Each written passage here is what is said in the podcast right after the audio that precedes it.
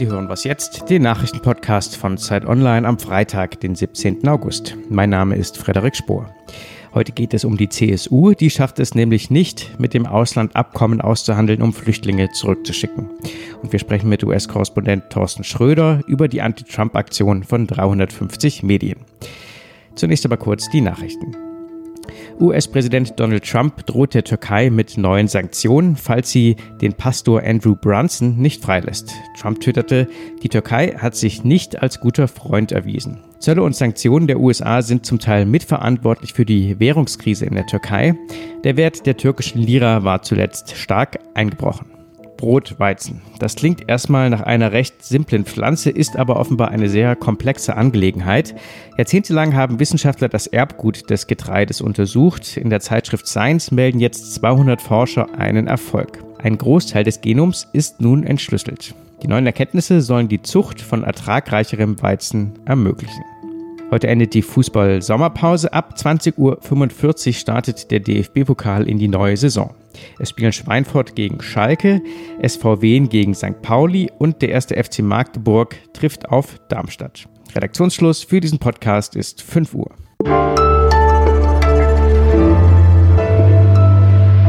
Hallo, ich bin Vanessa Wu und ich darf Sie heute ins Wochenende begleiten.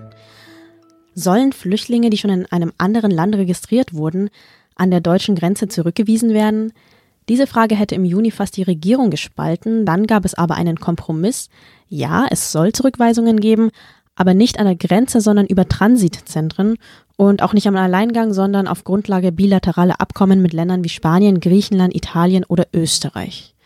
Doch was wurde aus dem Kompromiss? Darüber spreche ich mit Innenpolitik-Experten Ferdinand Otto. Hallo Ferdinand. Hallo.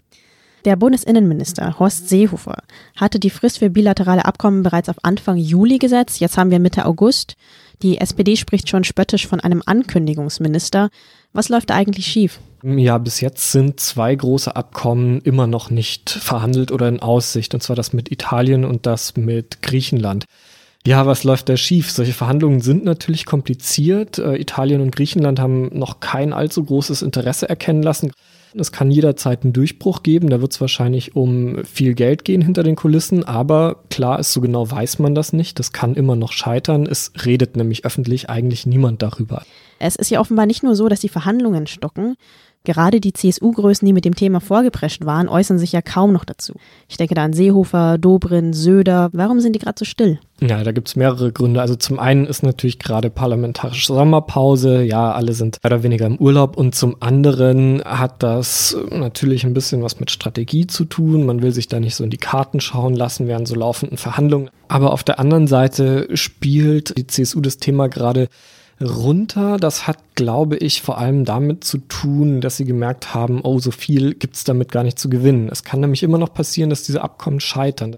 In dem Fall ist die CSU in einer ganz, ganz unglücklichen Lage. Da kann sie dann eigentlich nur auswählen zwischen zwei Sachen. Entweder sie eskaliert erneut und droht mit Zurückweisungen an der Grenze oder sie gibt sich mit dem zufrieden, was sie bis jetzt hat, nämlich ein Abkommen mit Spanien und so ein paar vage Zusagen aus äh, Frankreich und Österreich.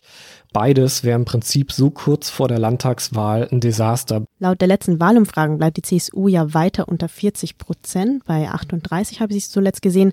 Das Thema Flüchtlinge hat also nicht ganz so gut funktioniert und die CSU schwenkt ja offenbar auch um. Auf welche Themen denn? Also man merkt schon, dass das Thema Flüchtlinge versucht Markus Söder wirklich so ein bisschen rauszuhalten aus dem Wahlkampf und er versucht gerade eher das Thema Sicherheit äh, ein bisschen breiter zu denken und nicht nur zu sagen, Flüchtlinge, Kriminalität, alles schlimm, sondern ein positives Bild von Bayern und von Sicherheit zu schaffen, von sozialer Sicherheit, von ländlichen Raum, Daseinsfürsorge.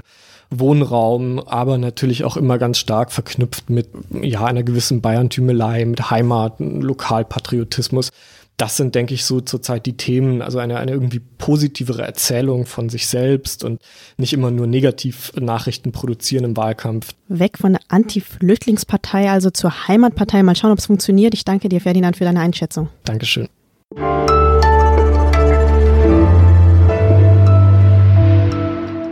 Und sonst so?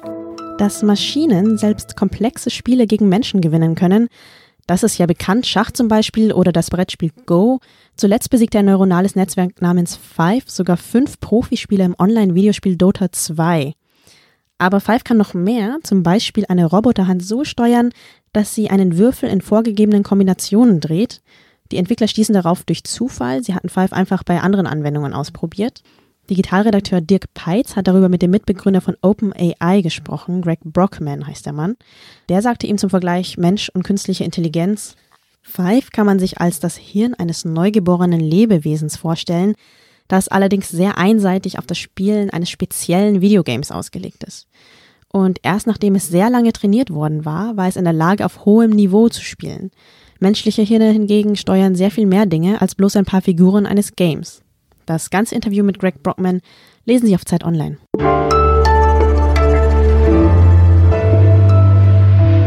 Wenn Sie gestern US-Medien gelesen haben, dann könnte Ihnen aufgefallen sein, dass sich die Leitartikel ziemlich geähnelt haben, denn rund 350 Zeitungen haben in einer gemeinsamen Aktion Kommentare gegen die Angriffe auf die Pressefreiheit durch den Präsidenten Donald Trump geschrieben.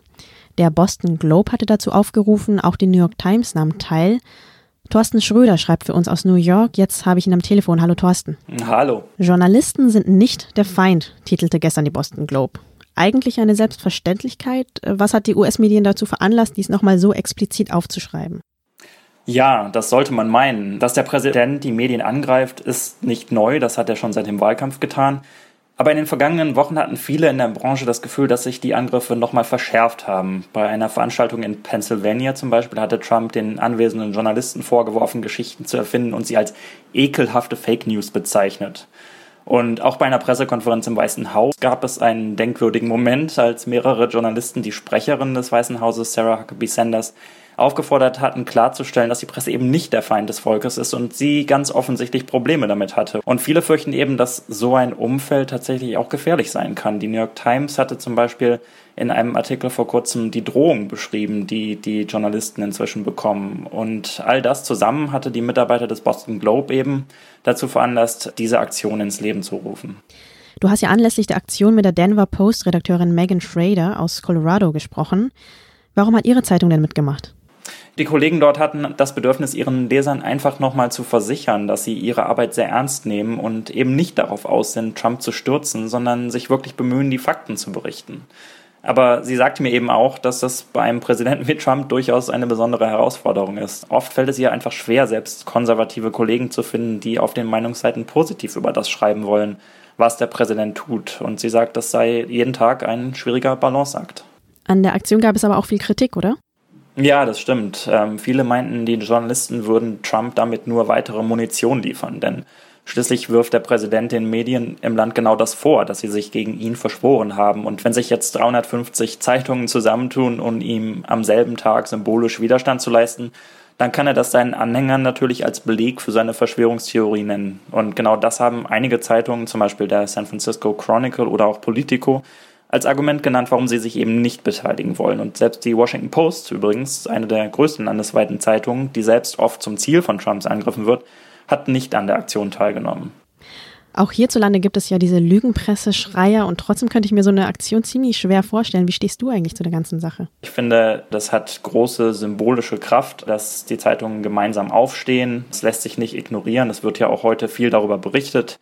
Von daher, ja, es gibt ein bestimmtes Risiko, dass Trump darauf reagiert, aber das hätte er wahrscheinlich auch an anderer Stelle getan. Und von daher finde ich das eine sehr gelungene Aktion. Danke dir, Thorsten, und viele Grüße nach New York. Gerne.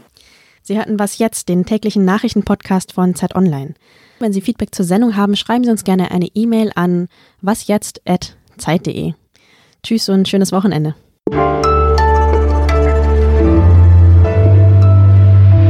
Welchen der 350 Leitartikel sollte man denn auf jeden Fall gelesen haben? Ich finde, man sollte nicht die bekannten Namen wie die New York Times sich angucken, sondern mal gucken, was die Kollegen in den ländlichen Gegenden zu sagen haben, die ein paar tausend Leser haben und sonst keine große Aufmerksamkeit bekommen.